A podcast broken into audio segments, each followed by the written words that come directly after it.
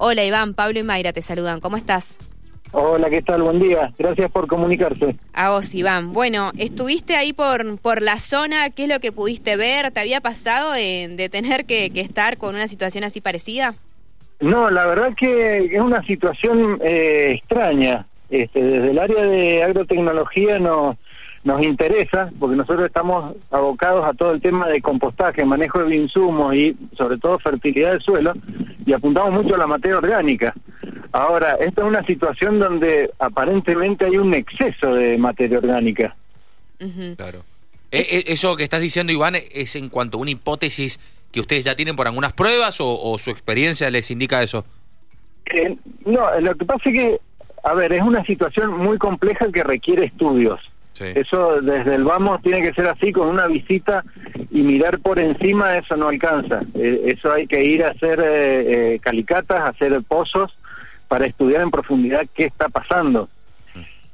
Eh, en principio hay antecedentes de eh, incendios subterráneos, por así decirlo. En realidad es un incendio sin llamas, porque está por debajo de la tierra. No es lo mismo que un incendio superficial. Claro. claro. Eh, los incendios subterráneos se dan por un contenido alto de materia orgánica que en algún momento, por distintas circunstancias, se seca.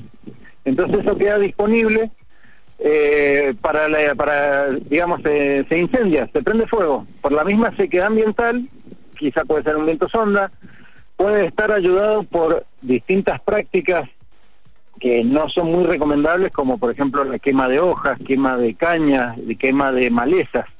Eso puede también eh, estimular o incentivar el incendio, pero hay que pensar que son incendios no tan violentos como los superficiales, que se producen bajo tierra. Entonces eso puede durar eh, desde días hasta incluso meses que me parece que es el caso que está pasando en esta en este sector. Los eh, los vecinos de la zona decían que probablemente ellos creen que hay hasta cañas debajo del suelo. Eso es lo que vos no decís.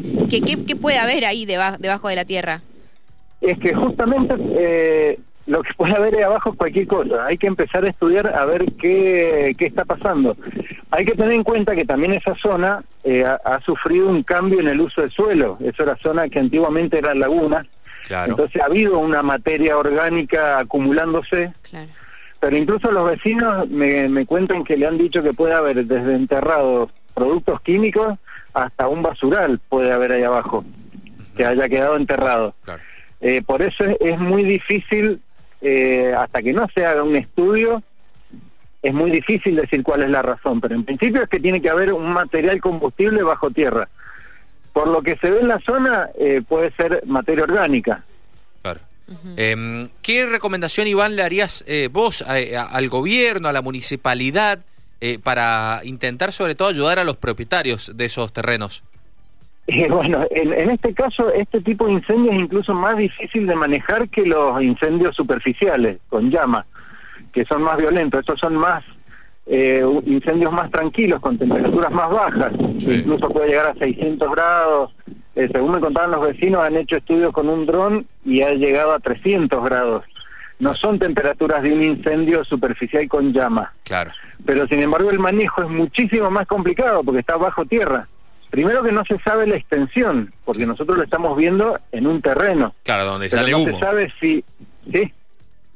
Claro, eh, digo eh, que donde sale humo quizás vos ves que es el incendio, pero quizás eh, por debajo ya se expande cada vez más. Exactamente, no se sabe. ¿no? Eso hay que estudiar. Lo principal es hacer estudios para ver cuál es la fuente de ese incendio, qué está pasando bien en la zona. Y en el corto plazo eh, existen distintas estrategias que quizás la parte de bomberos sepa más, pero es hacer eh, tipos cortafuegos y, y regar, o sea, aplicar agua. Claro. Eh, eso es, eso es en el, en el corto plazo. Lo que pasa es que, a ver, eh, parte de la, de la complejidad es que la materia orgánica, una vez que se seca, es muy difícil volver, se, se vuelve muy hidrófoba, es decir, es muy difícil volver a mojarla. Mientras está mojada se mantiene húmeda. Sí. Pero una vez que se secó, es muy difícil volver a mojarla y esto complica mucho eh, con este tipo de situaciones, porque uno aplica agua, pero no se va a estar va a costar mucho que se moje la materia orgánica y, por lo tanto que se detenga un poco el incendio. Claro, porque además son varios metros, ¿no? y no se sabe.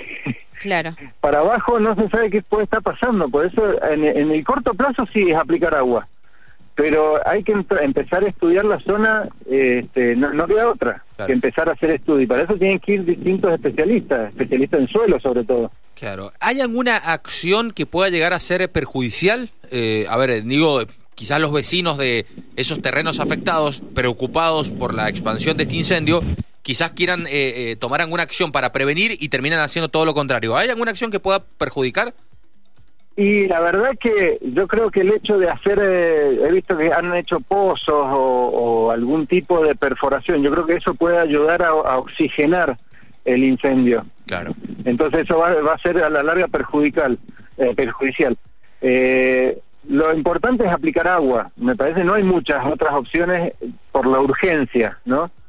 eh, porque incluso el, la zona se siente mucho olor a humo y el problema que no es que no es humo solamente, sino que está mezclado con vapor de agua, lo cual hace una niebla un poco más densa eh, y trae un problema más grave que si fuese humo solo. Y después para edificar ahí o para volver a utilizar esos terrenos seguramente va, va, va a tener que, pasar un, bastante tiempo, ¿no? Eh, esto mismo ocurre quizás en otras zonas en donde no quizás haya incendios subterráneos, pero sí zonas en donde quizás eh, se están edificando o se están urbanizando y quizás no tenemos conocimiento de qué es lo que hay bajo tierra realmente. Exactamente. Exactamente, sí, eso es un riesgo. Aparentemente es un proceso cíclico, porque por lo que me comentaba el productor de la zona, desde que él está viviendo ahí en 2013 es que está que pasa esto. Y seguramente se deba a que cuando baja la freática eh, digamos esa zona deja de estar húmeda y por lo tanto ahí se seca la materia orgánica y aparecen estos incendios. En principio yo yo jugaría con esa hipótesis pero de nuevo hasta que no se estudie. Y el problema es que si se está quemando materia orgánica en, en el interior del suelo, se tienen que estar produciendo zonas inestables que puede provocar cárcava, algún tipo de, derrumbe, seguramente. Para edificar va a ser peligrosísimo.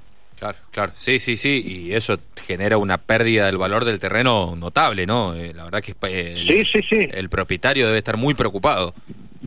Sí, claro, claro, por supuesto. Este y sobre todo porque ha habido han habido accidentes donde ahí me contaban que otro de los productores este se dio el terreno y cayó y eso es algo que se está quemando abajo.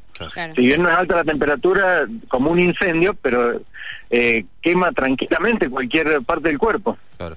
eh, Iván, ¿cómo, ¿cómo sigue el trabajo de, de, de ustedes desde el CONICET? Eh, ¿Tienen previsto algún tipo de acción, algún tipo de trabajo en la zona o cómo van a a tratar de ayudar y, de paso investigar para las investigaciones que hacen ustedes?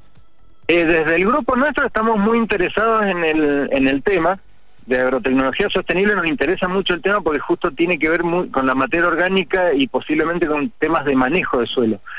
Ahora, la, la cuestión es que la, las autoridades son las que tienen que tomar la iniciativa, porque sobre todo nosotros estamos muy limitados con el financiamiento. Nosotros no tenemos eh, con decirte, este, hasta hace poco tiempo no podíamos ponerle nafta a las camionetas.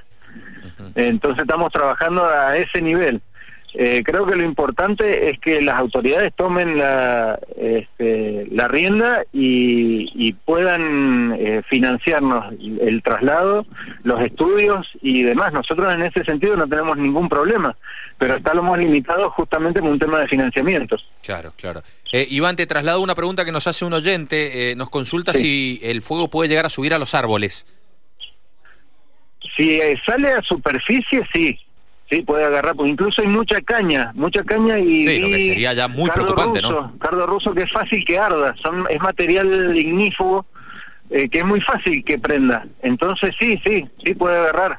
Y es muy probable, los también los vecinos decían que esto comenzó con una dimensión muy pequeña a lo que es hoy en día. Esto, si abajo hay más materia orgánica, esto podría seguir extendiéndose. Sí, sí, sí, eso se extiende por abajo. Eh, y por eso es muy difícil controlar y, quizás es necesario hacer cortafuegos, hacer tipo acequias para cortar ese, ese avance. Eh, lo que pasa es que eso trae otra serie de inconvenientes, pero incluso es complicado meter maquinaria ahí adentro, porque no se sabe cuál es la estabilidad del terreno. Claro, claro, que Es un problema muy complejo, muy complejo que requiere estudio y, y, digamos, y es urgente. Está, eh, volviendo a lo que nos comentabas recién sobre la falta de presupuestos que, están teniendo de, desde el INTA, eh, ¿eso se, se ve desde hace tiempo? ¿Cómo vienen ustedes trabajando? Sí, sí, y le, particularmente yo me manejo con mediante proyectos, proyectos de investigación, en donde yo propongo un tema, se me evalúa ese proyecto y si me aprueban me dan, eh, me financian ese tema de investigación.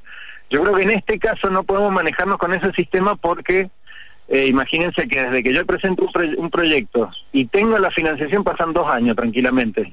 Y claro. entre la inflación, que lo que yo propongo ya no lo puedo bancar con lo que me financian, y el tiempo que pasa, esto es un problema de mucho mayor urgencia. Por eso creo que esto se tiene que tratar por autoridades locales, municipio, provincia, y que desde ahí parta el, este, la iniciativa para hacer los estudios y demás. Claro, y hay toda una comunidad, una comunidad de técnicos que podrían actuar y respaldar estos estudios en Mendoza. Por supuesto, sí, hay personal calificado en, en todo el INTA, e incluso hay una agencia de INTA en el mismo Guaymallén, que ahí está el CONICET, están las facultades, o sea, hay disponibilidad de técnicos. Eh, es cuestión de convocar y, y de, digamos, de bancar los, los, los ensayos, los estudios necesarios. Claro. Seguro. Bueno, veremos eh, qué, qué, decisión toman. Eh, eso, mm, eh, pa, para usted, eh, ¿quién debería intervenir? ¿Directamente la municipalidad la, o la Secretaría de, de Ambiente? ¿Quién, ¿Quién tiene injerencia en esos temas? La verdad que ahí ya desconozco. Yo creo que eso tiene que iniciarse primero de una forma más local. Calculo que del municipio, pero estoy hablando desde la total sí, ignorancia. Sí, sí, sí. No, no, está, porque, claro, está claro porque es un problema que se que si bien es, es bastante localizado eh, puede generar un problema bastante grave y, y extenderse. Sí sí sí sí. Entonces creo que la provincia también le incumbe. Claro. pero a ella es una cuestión más más de decisión política no no tanto técnica. Claro. Bueno claro. gracias Iván. No por favor un gusto